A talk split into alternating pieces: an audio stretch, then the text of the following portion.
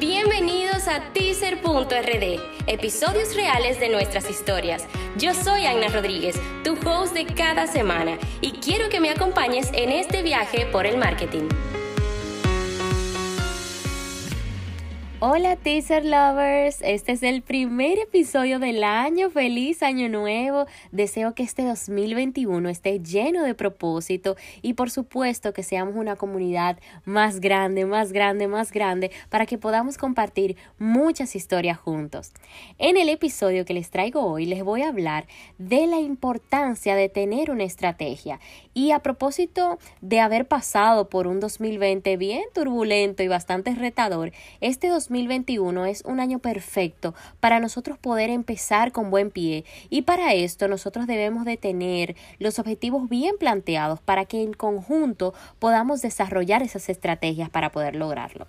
Y creo que una pregunta recurrente y fue una de las más activas en el año pasado eh, fue acerca de por qué unas empresas triunfan y otras no.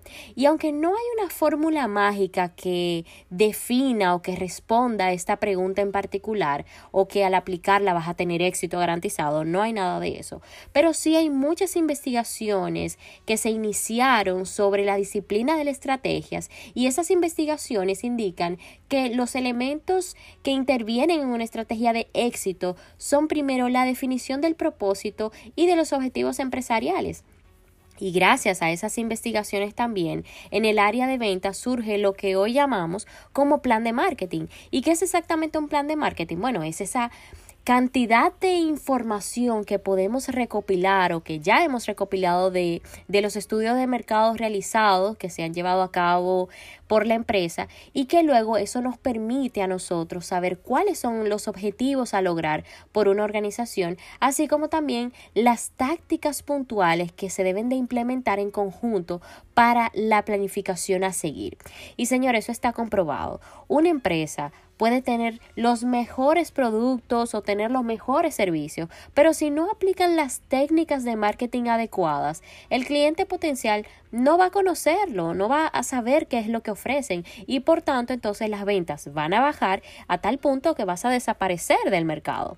Por eso no importa si eres una pequeña empresa, debes de hacer tu plan de marketing, porque eso será como tu guía, porque para que la compañía, esa empresa que estás iniciando pueda ir creciendo y logrando esos objetivos. Y si estás iniciando y, dices, bueno, es que no tengo ninguna de esas investigaciones de mercado ni nada de eso, no te preocupes. Saca lápiz y papel y anota lo que debes ir haciendo. Lo primero es que debes realizar una investigación de mercado tanto de la empresa que vas a iniciar como del mercado y de la competencia, porque eso es lo que te va a permitir saber a qué te vas a enfrentar. Lo segundo es definir la estrategia. Y lo tercero es plantear esas acciones que tú vas a desarrollar para poder llevar a cabo esas estrategias que ya planteaste. Así que ya sabes, hoy es un muy buen día para que pongas en acción tu plan.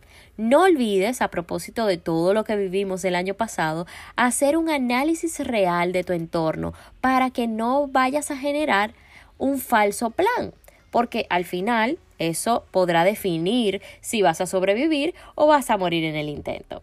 Gracias, gracias, gracias por seguir conectados con Teaser. Si entiendes que esto le puede funcionar a alguien, pues compártelo. Nos vemos en el próximo episodio de teaser.rd.